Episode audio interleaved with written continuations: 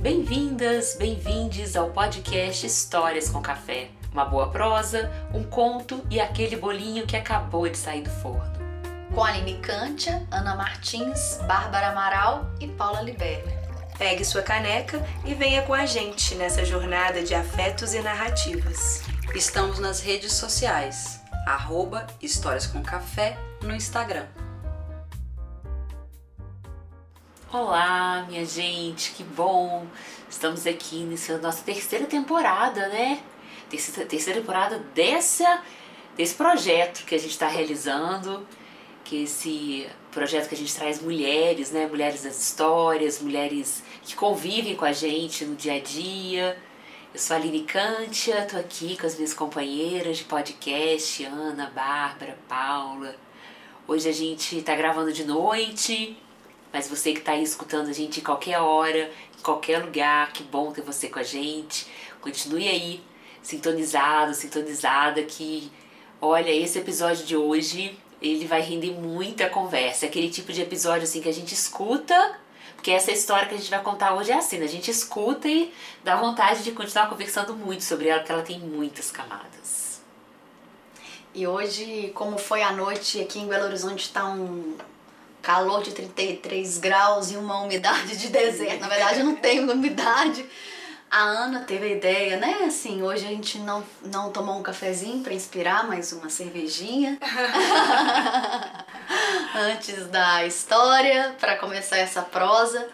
E a gente está muito feliz que é, esses três últimos episódios, né, que vai encerrar esse projeto, é, a gente vai trazer é, mulheres maravilhosas para perto da gente, né?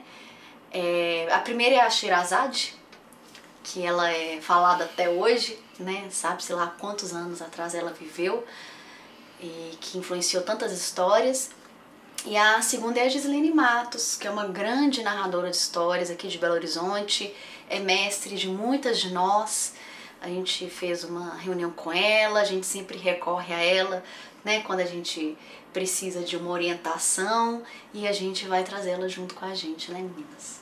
É verdade. Boa noite, gente. Para você que tá aí, é, né, desse outro lado e em qualquer lugar, como bem disse a Aline, eu convido vocês a, a se imergirem, a, a deixar o corpo mergulhar em quem é Sherazade de Slane, né?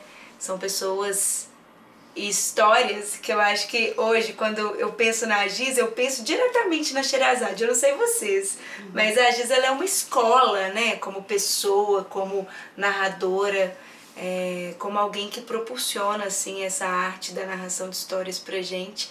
E eu penso que a Sherazade aqui em BH em especial, assim, ter a Giz com a gente é um presente, porque ela traz junto a Sherazade em todos os seus ensinamentos, assim, né, Ana? Sim, acho que é, boa noite, bom dia, boa tarde, né, para você que está escutando a gente.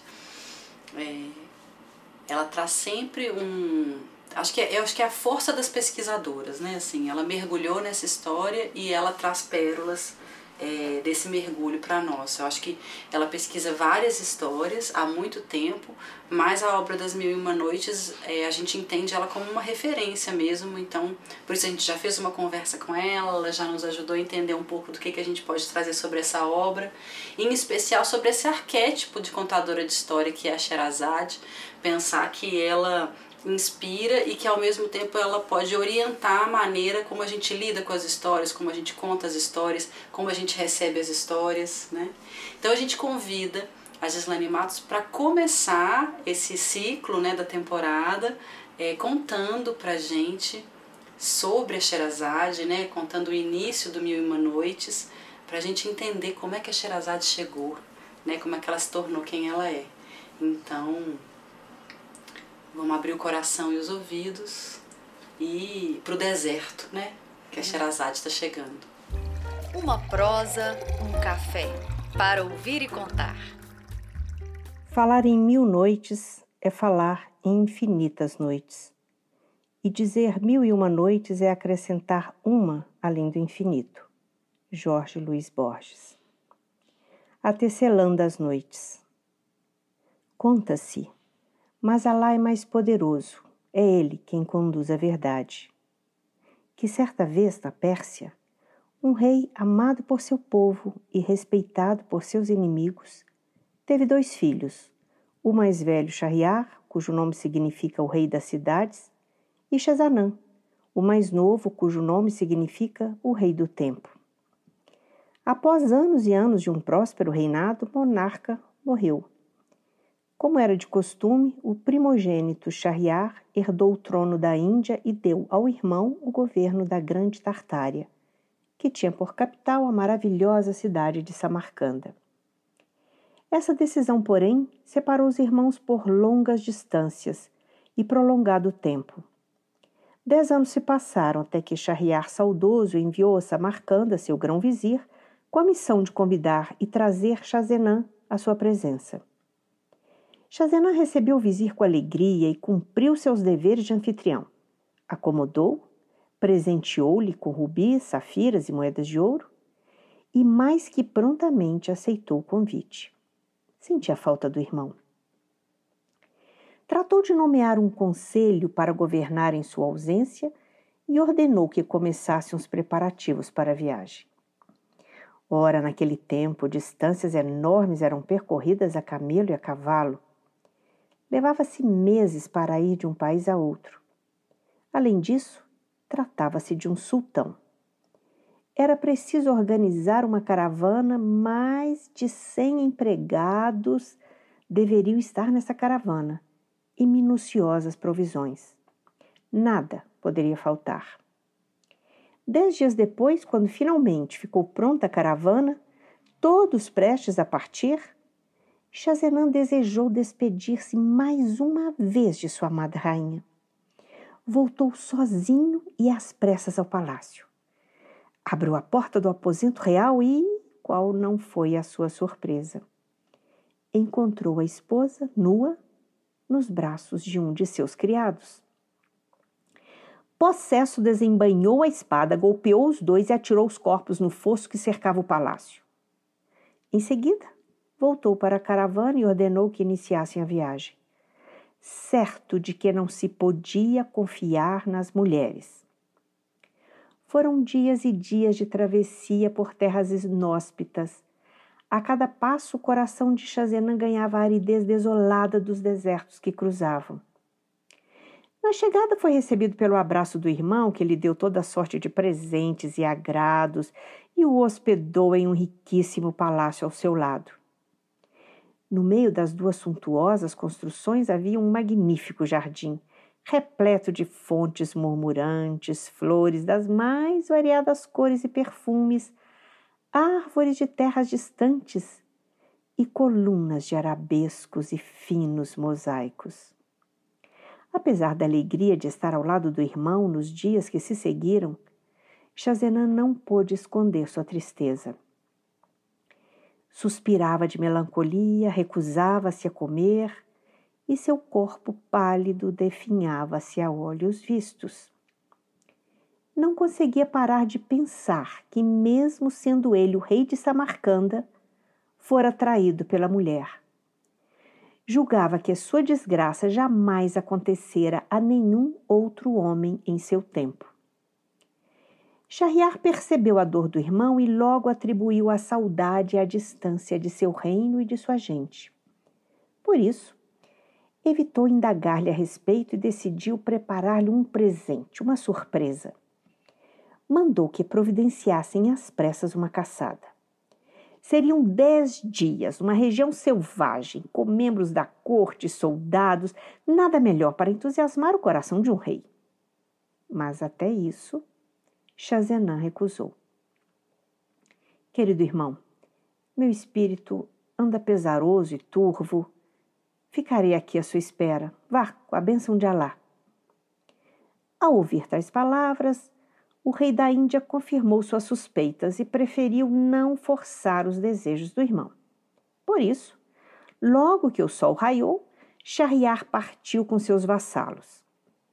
Quanto ao melancólico Chazenã, não fazia outra coisa senão encostar-se na janela de seu aposento e olhar para o jardim.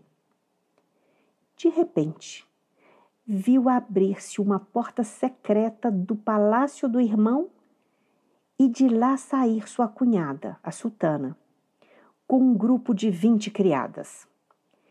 Chazenan viu sem ser visto. Entraram todas no jardim e pararam bem debaixo da janela de sua sacada. Por certo, acreditavam que ele também tinha viajado. Todas tiraram suas roupas e Chazenan pôde constatar que, na verdade, não eram vinte mulheres. Eram dez mulheres e dez robustos homens mouros. Em casais espalharam-se pelo jardim. A sultana, por sua vez, gritava: Massud, Massud! Até um homem vigoroso e sedento pular do alto de uma árvore e, logo deitando-se sobre ela, a possuir. Ficaram todos assim até o meio do dia, quando foram lavar-se nas fontes, vestir-se, e em segundos voltaram a aparecer aos olhos de quem via um grupo de vinte criadas. Massude pulou o muro e os demais retornaram ao palácio. Chazenan ficou sem palavras. Viu coisas que até Deus duvida e que, mesmo ele, um sultão iniciado nas artes do amor, não sabia ser possível existir. Olhando aquela barbaridade, pensou alto: Mesmo meu irmão, o maior de todos os reis, é abatido por essa desgraça em sua própria casa. Não só por parte da sultana, mas também de suas concubinas. Por Alá que sua desonra é muito maior que a minha. Deu-se conta de que o mal que sofria era mais comum do que pensava. E, por incrível que pareça, essa descoberta subitamente devolveu-lhe o gosto. Trouxeram-lhe jantar e ele comeu e bebeu fartamente com a voracidade de dez leões. Assim, continuou por dez dias. De volta ao palácio, Shahriar logo percebeu que o irmão havia recobrado o ânimo e o viço. Um dia, pediu que ele tirasse o peso do coração e revelasse qual fora, afinal, a causa da sua tristeza. E também da repentina mudança de humor. Chazenan, com medo de causar sofrimento ao irmão, recusou-se a lhe dizer o motivo, o que instigou ainda mais a curiosidade do sultão. É absolutamente imperioso que me diga a verdade, insistiu Shahriar. Chazenan não teve escolha. Contou a traição de sua esposa e sua vingança. Shahriar foi tomado de perplexidade. Rogou que Alá castigasse as tramóias e perversidades femininas. Parabenizou Chazenan, dizendo que ele não poderia ter feito melhor, que havia dado aos traidores o merecido tratamento Afirmou ainda que, se fosse com ele, teria ficado louco e que não lhe bastaria matar menos de cem ou mil mulheres. Ainda com o fogo da curiosidade em brasa, Charriar quis saber com veemência absolutamente imperiosa, o que lhe era próprio, o motivo da repentina melhora do irmão. Chazena hesitou, mas acabou contando tudo o que vira no jardim. Shahriar não pôde acreditar. Sua sultana, não, sua sultana não seria capaz de tamanha infâmia. Quem sabe Shahzenan não estava confuso, perturbado por sua melancolia? Haveria de ser outra mulher? Vermelho de cólera, Shahriar disse que só acreditaria vendo. Para dar cabo à questão, o irmão sugeriu um plano. Armariam uma nova caçada, mas não iriam se esconderiam no seu quarto, vigiando o jardim pela janela. Assim foi feito.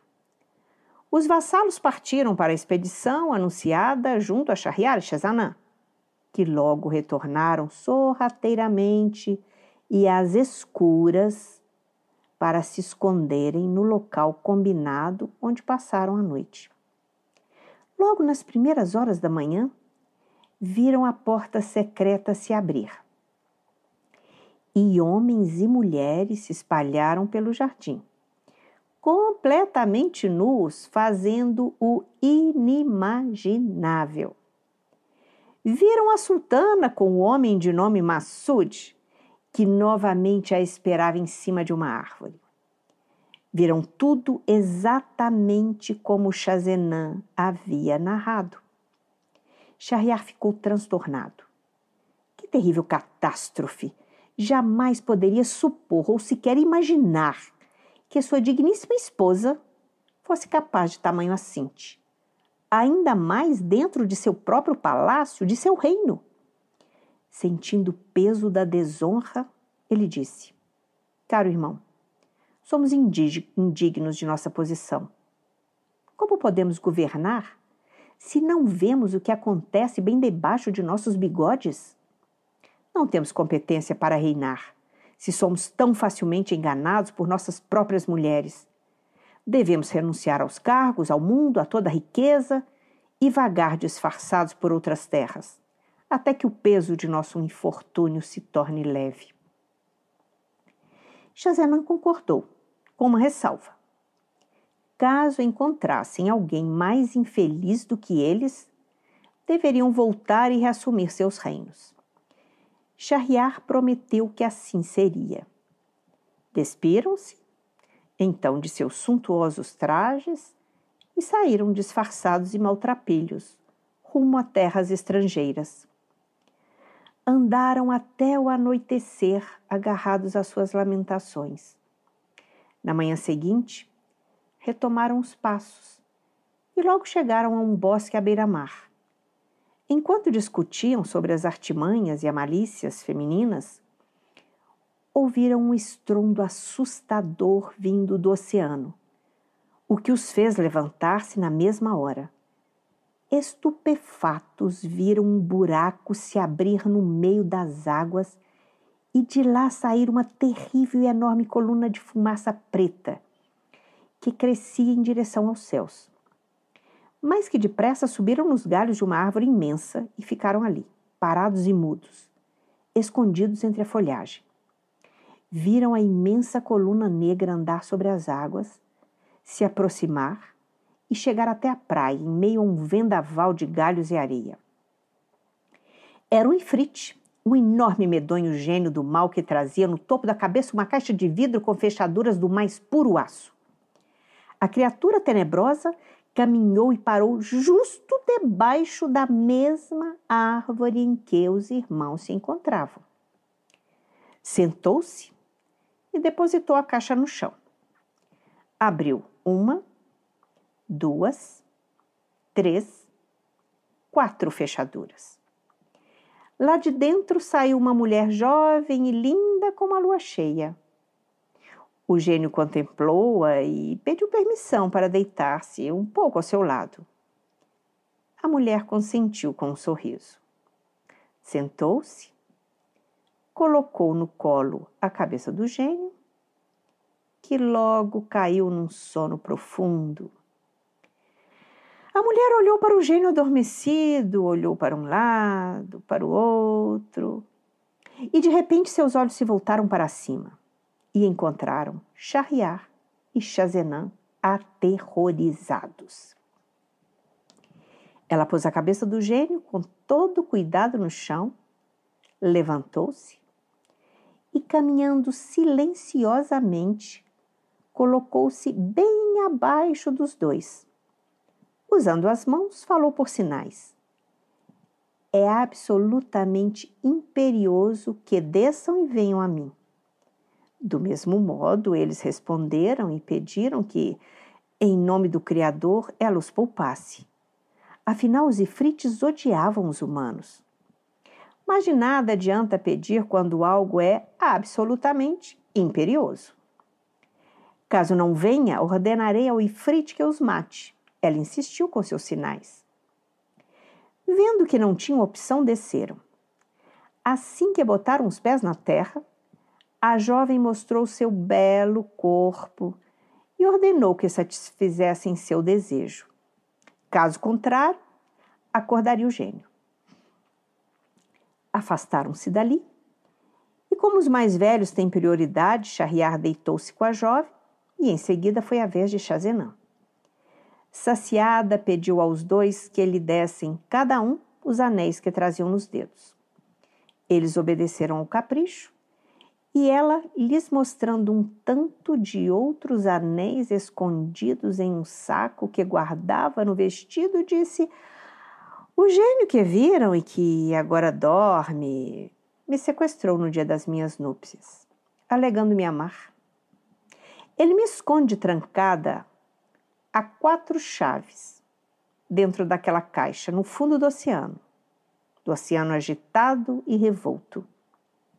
De tempos em tempos saímos das profundezas e viemos ter por terra. Vejam como sou afortunada. Cada um destes anéis pertenceu a um dos amantes que gozaram de meus afetos, desde que estou presa. Com os seus, completo cem. Ou seja, cem homens deitaram-se comigo, mesmo com este gênio asqueroso e chifrudo ao meu lado, querendo que eu fosse para ele ao mesmo tempo uma mulher liberta e prisioneira. Faça ele o que quiser, sempre encontrarei um modo de enganá-lo.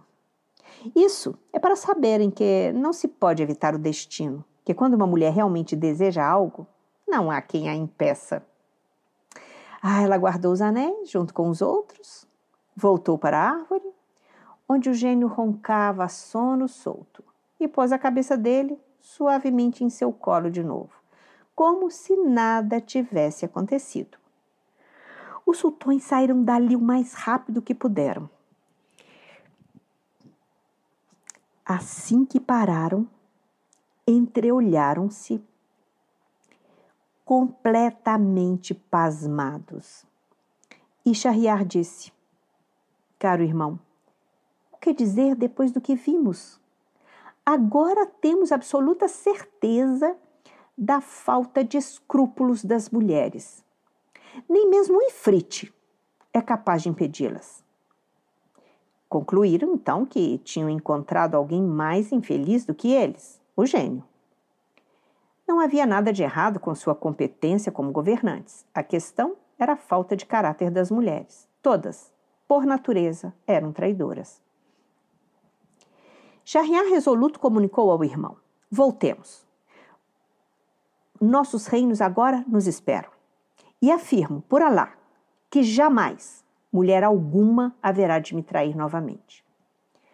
Com a dignidade recuperada e o passo apressado, depois de três dias e três noites, chegaram ao acampamento da tropa organizada para a suposta caçada e ordenaram imediatamente que voltassem. Assim que pôs os pés no palácio, Shahriar entrou no quarto da mulher, amarrou-a, entregou-a ao grão-vizir com a ordem de matá-la. Assim foi feito. Em seguida, o sultão entrou em todos os aposentos do palácio e matou, com a própria espada, todas as criadas e todas as concubinas, mandando logo que lhe trouxessem outras para substituí-las. E Cobrão conseguia ficar sem mulher e não havia uma única em quem pudesse confiar, o sultão decidiu que todas as noites se casaria com uma e no dia seguinte mandaria matá-la. Desse modo, estaria salvo da inescrupulosa perversidade feminina. Shahriar deu ao irmão muitos presentes e joias. Eles se despediram com abraços cúmplices e Shezanã regressou aos seus domínios. Ambos voltaram a ocupar seus tronos e a governar soberanos seus reinos. Logo na primeira noite, Shahriar ordenou ao vizir que lhe trouxesse a filha de um nobre. O rei satisfez seus desejos com a moça e, no dia seguinte, pela manhã, mandou o vizir matá-la com as próprias mãos. O mesmo se deu com as filhas de tantos outros homens e mulheres.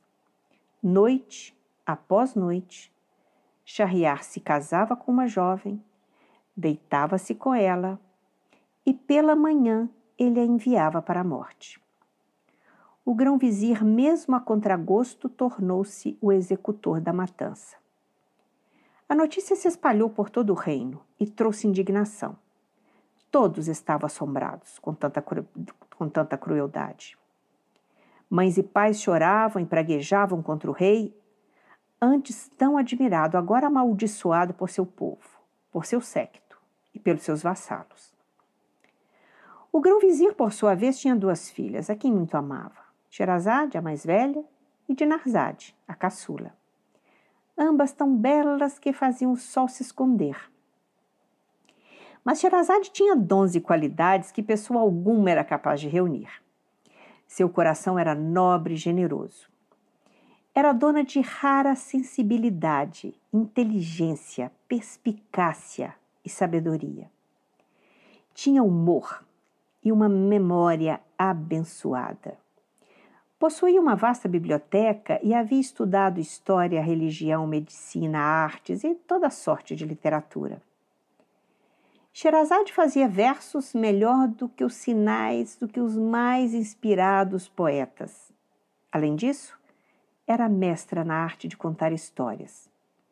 Quando contava, era como se escutássemos o murmúrio de frescas fontes dos oásis, como se sentíssemos o perfume de exóticas especiarias, como se voássemos em tapetes mágicos como se mergulhássemos em mares desconhecidos e como se entrássemos em cavernas de tesouros inigualáveis. Certo dia, quando quase todas as jovens do reino já haviam cumprido aquele destino macabro, Sherazade chamou o pai. Meu pai, quero me casar com o sultão. O senhor é o encarregado de levar-lhe toda a noite uma nova mulher. Peça-lhe permissão de conceder-me esta honra. O grão-vizir, enraivecido com a falta de juízo da filha, logo se negou a permitir tal disparate e afirmou categoricamente que de modo algum realizaria seu pedido.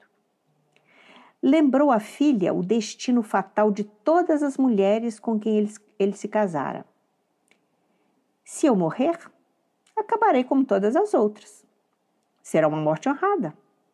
Caso contrário, terei realizado algo de grande valor para todos nós, meu Pai.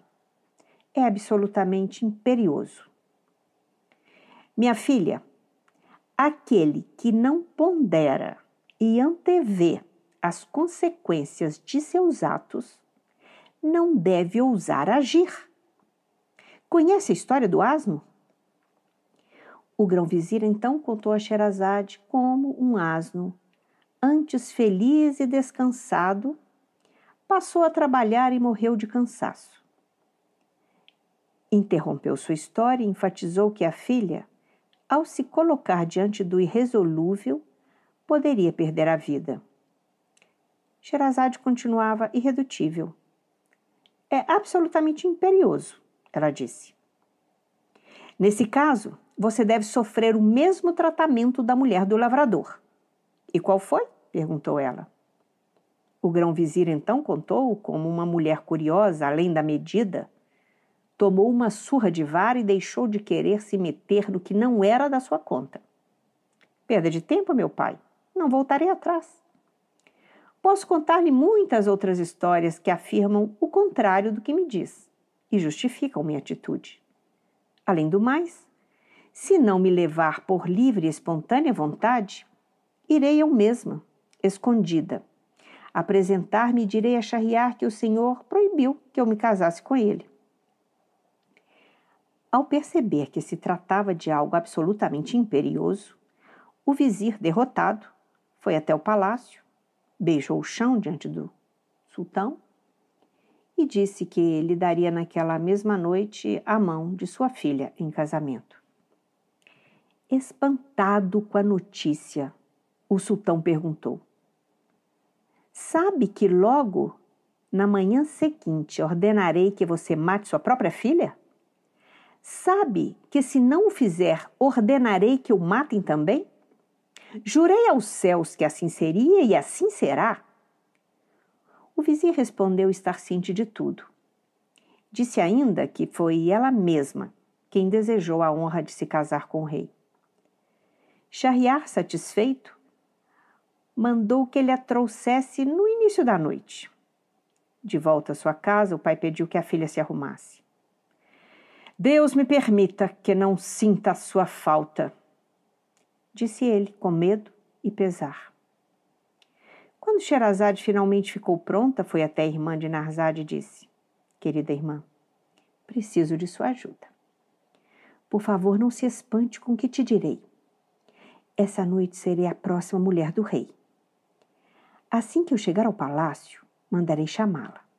Você deverá ir até o aposento nupcial e, quando perceber que o rei já se encontra satisfeito, peça-me que te conte uma de minhas histórias.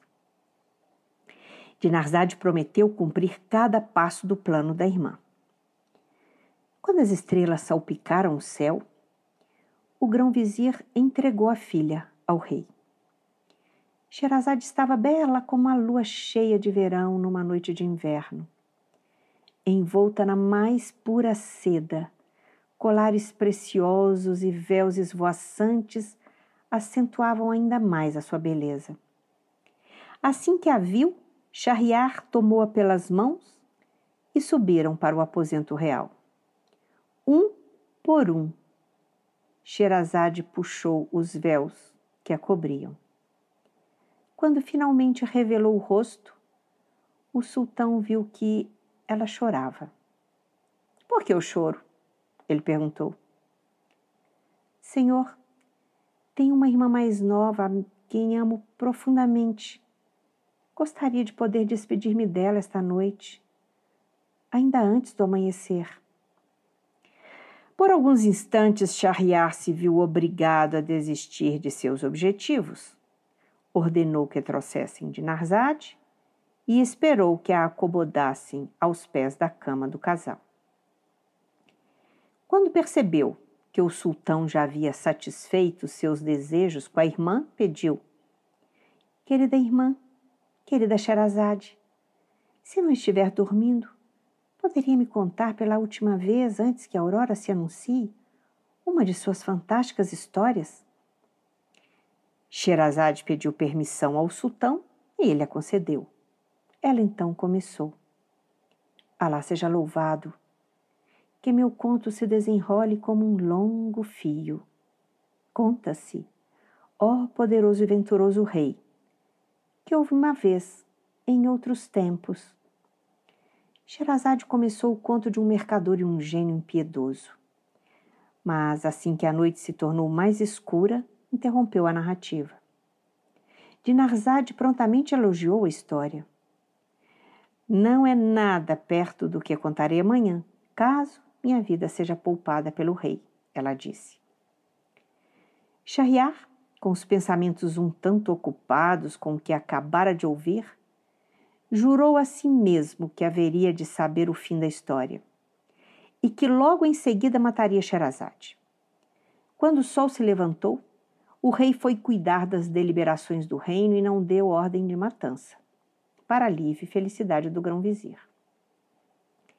À noite, Sherazade seguiu o mesmo ritual. Após Shahriar ter com ela os desejos satisfeitos, Dinarzade acordou o casal e pediu que a irmã continuasse a história da noite anterior Sherazade contou e, mais uma vez, quando a aurora alcançou, parou de falar, deixando o desenlace suspenso no ar. Noite após noite, Sherazade puxava o fio da meada e tecia uma a outra suas narrativas, que nunca tinham fim. Por mil noites e mais uma, Sherazade contou Contou de reis vingativos que matavam inocentes, de mulheres traidoras e mulheres leais, gênios inclementes e gênios servis.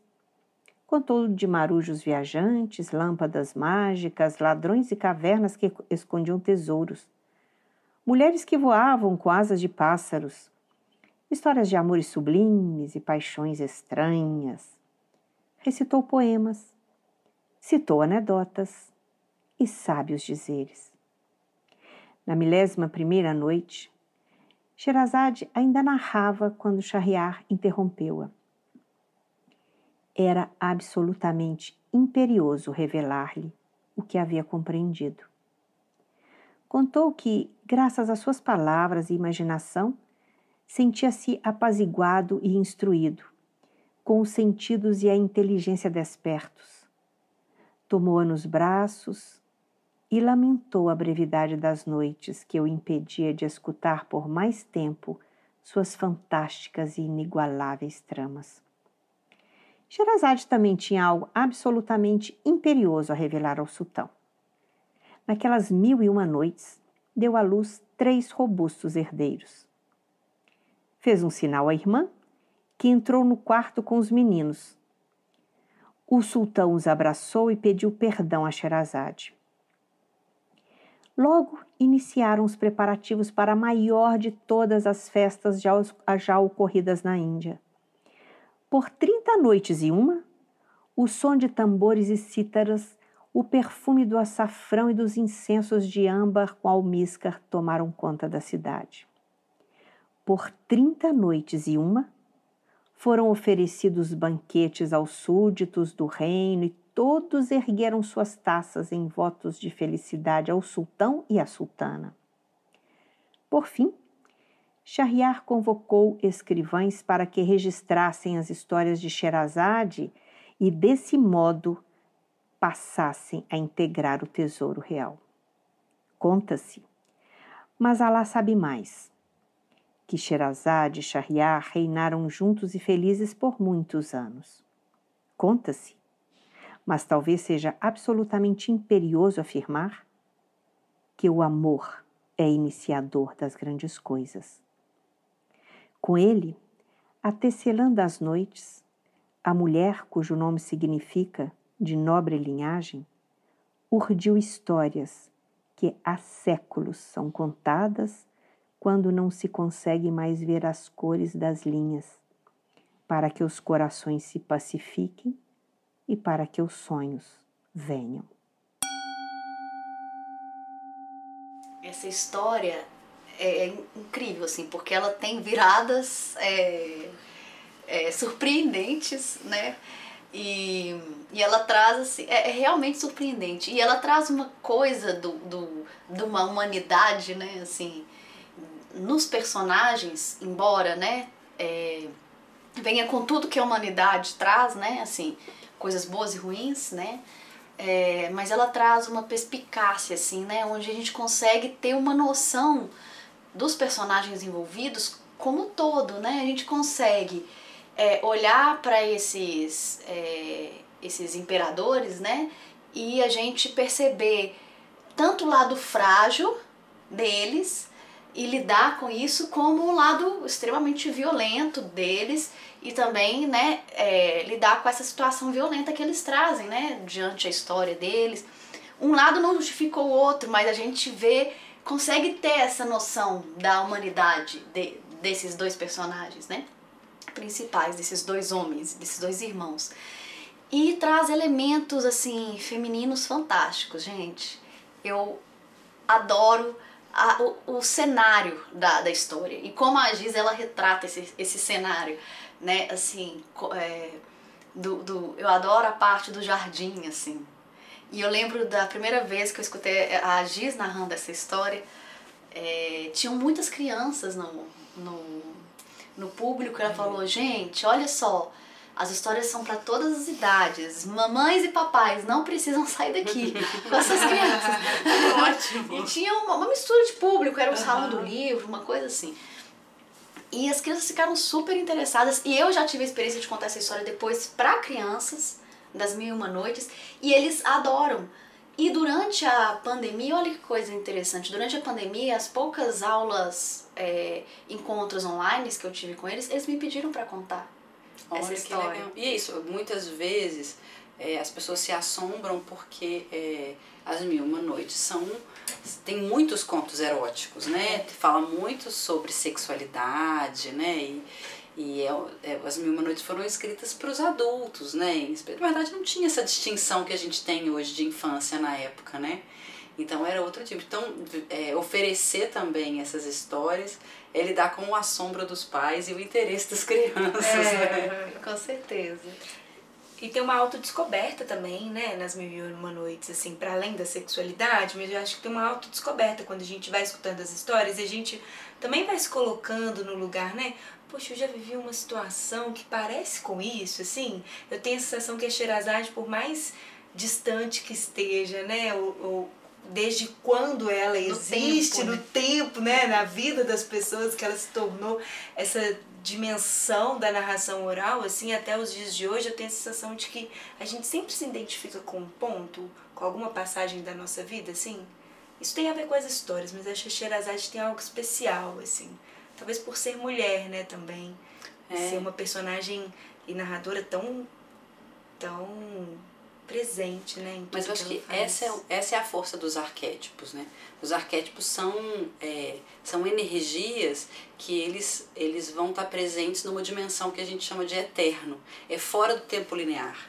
Então, a qualquer momento que a gente faz uma ponte com essa energia do arquétipo, ele se for, ele aparece de, com a presença e com a roupagem dos tempos atuais, assim. Ele se atualiza o tempo todo, porque ele não está condicionado ao tempo linear. Toda vez que uma história é contada, toda vez que as mil e uma noites são narradas, essa porta para o eterno, para esse lugar que, que na psicologia a gente entende também que é a dimensão do inconsciente, né?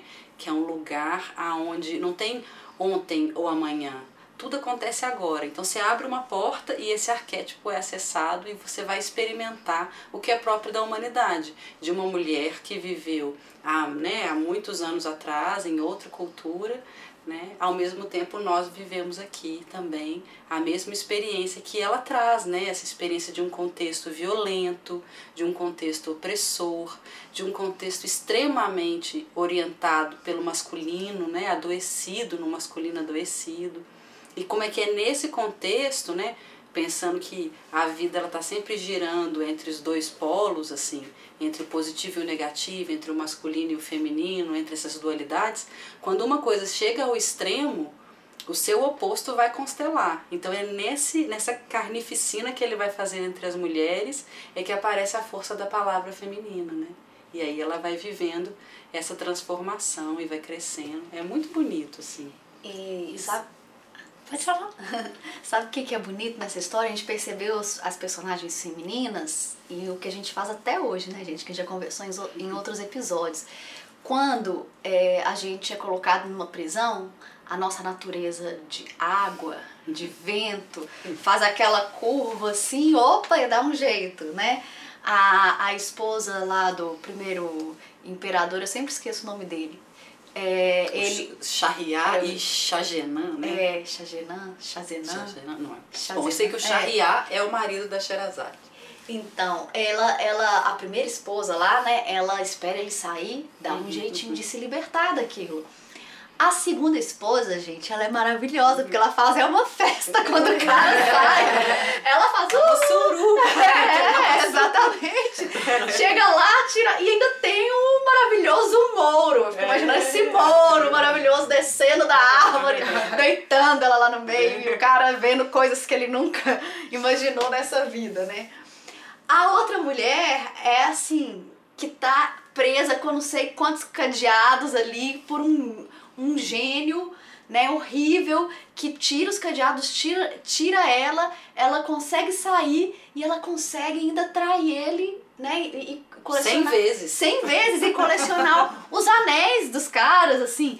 Então, e, e a Sherazade que chega na vida desse, desse homem, né, trazendo as histórias e cada vez mais é, entrando e permitindo. Então, fala muito dessa natureza de nós mulheres, né, e como a gente teve que se adaptar a esse mundo desde sempre pra gente ir conseguindo fazer as coisas que a gente quer, né, porque tem todo um sistema, né, antigamente muito mais forte, paternalista, tem a violência, tem o machismo, tem uma série de coisas que é, impede, impedem a gente de ir diretamente o que a gente quer.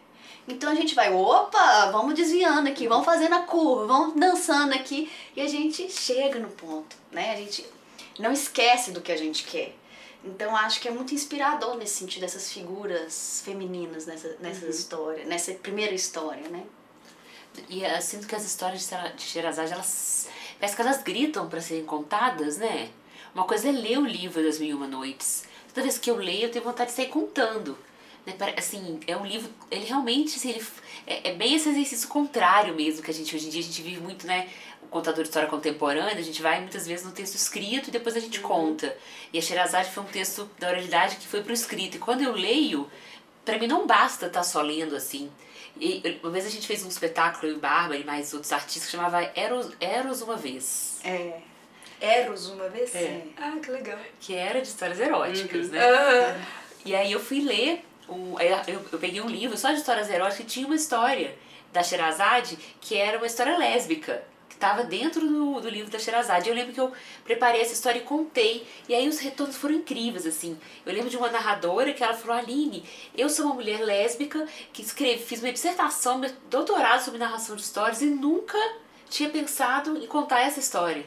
E quando você conta essa história para mim, mais uma vez eu vejo como a Sherazade é maravilhosa e agora eu quero contar essa história. Eu lembro de uma outra que falou assim: Eu nunca gostei de Sherazade, mas sabe que agora eu comecei a gostar quando você contou essa história?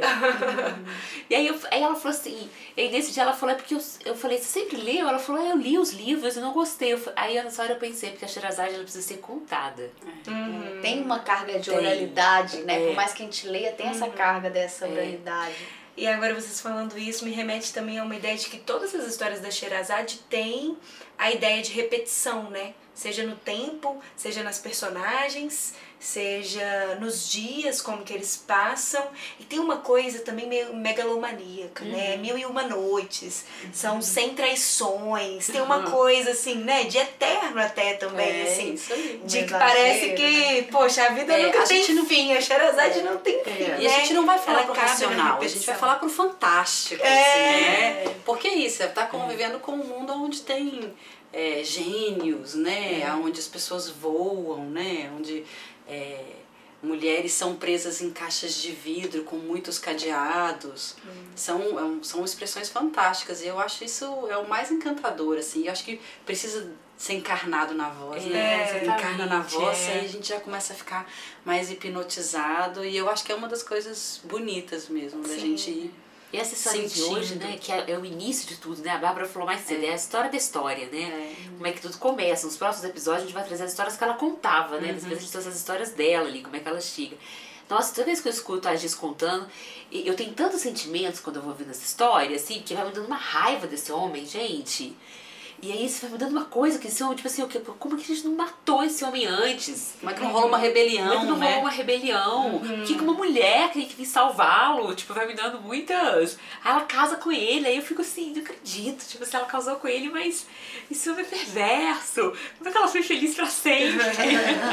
como é que ela vai ter coragem? É. Não, mas ela custou, mas, foram mil e uma noites pra é, Não, é, com certeza. E o que, que as histórias foram ensinando pra ele? Daí eu fico, aí nisso eu vou ouvindo, né, vou viajando né? Eu já fico pensando assim, quantas histórias podem ser, o que, as histórias podem fazer nos ambientes, né? Em tantos lugares que a gente vai, né? Aí eu eu, assim, eu conto histórias, às vezes, em presídios, né? E depois que eu conto, eles vêm conversando comigo. Depois eu fico pensando, gente, imagina contar a história todos os dias nos presídios. Uhum, imagina uhum. contar a história todos os dias para essas pessoas.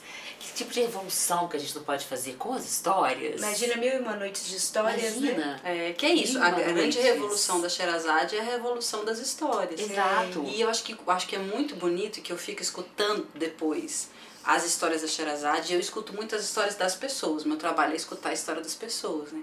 E aí, é, o que eu fico pensando é que a gente tem um charriá dentro da gente. Eu fico, eu fico sempre conversando, sabe, internamente, não durante a sessão necessariamente com a pessoa, mas eu fico conversando internamente perguntando qual é a crença que está completamente obsoleta dessa pessoa, que ainda está em funcionamento quando ela está contando a história dela para mim. Que é tipo assim, todo mundo, em algum lugar, acredita que a Terra é plana. Qual que é essa crença sua de que a Terra é plana? Qual é o charriá que mora aí dentro? Uhum. E olhar para esse charriá, é, ele pode se transformar através dessas histórias, né? As histórias elas vêm e elas vêm encantando e elas vão conversar com esse lado nosso, né? E vai revelar esse lado, vai transformar esse lado.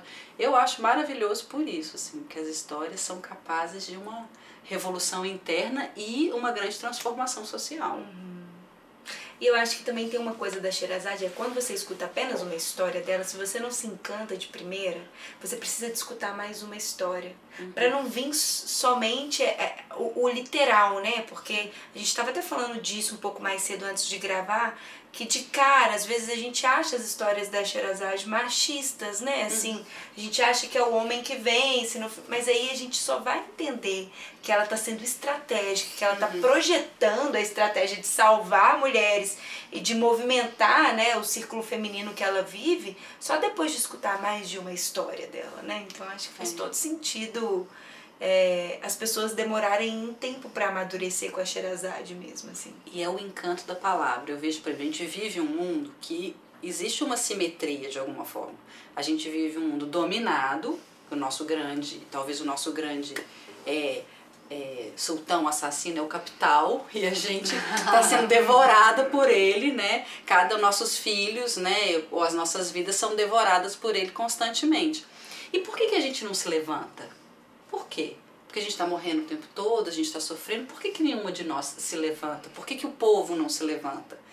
Eu fico pensando, é a mesma coisa. Quando a Sherazade chega, eu fico pensando, quando a cultura, por exemplo, consegue através da música, da arte, da palavra, e ela desperta a gente, a gente acorda, né? Assim, muitas vezes a gente escuta uma música, escuta uma história, vê uma peça de teatro e alguma coisa desperta dentro da gente. Desperta incomodado, às vezes desperta encantado, né? E, e essa disposição dela, né, de ir. É. De pensar se assim, eu posso morrer, mas eu vou. Porque uhum. uma, a, a causa é maior. É, é verdade. Uma eu coragem na causa, é. né? Não, e foi tão forte essa história dela, porque eu acho que na, na vida tiveram muitas mulheres, né, na história da humanidade, muitas mulheres maravilhosas que fizeram grandes revoluções. Mas a revolução dela multiplicou tanto que chegou, né, até hoje. É. Né? Assim, é, se é um personagem, se ela existiu, faz um sentido a persona, né, assim, uhum. da, da Sherazade uhum. pra gente. E influenciou muito, influenciou muito a literatura, por exemplo, uhum.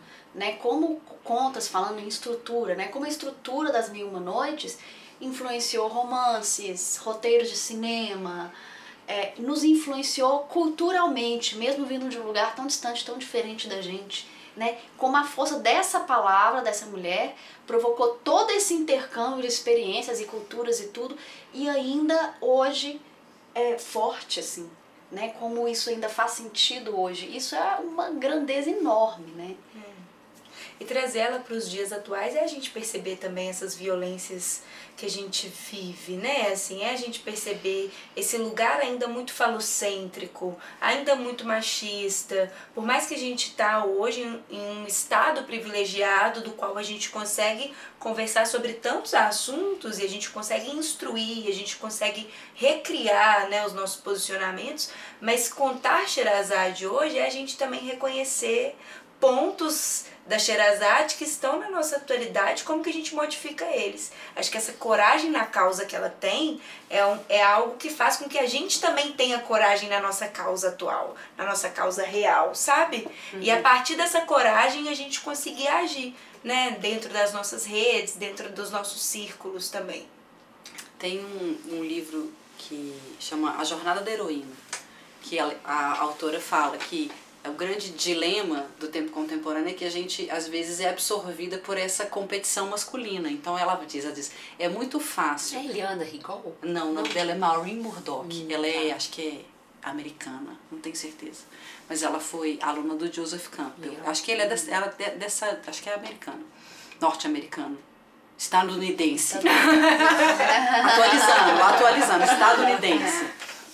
É, mas ela fala que é muito fácil a gente entrar nesse mundo masculino e competir com eles. Ele fala assim: tem um sacrifício, mas a gente já consegue fazer isso, uhum. nós mulheres. A gente consegue e a gente vence, muitas uhum. vezes.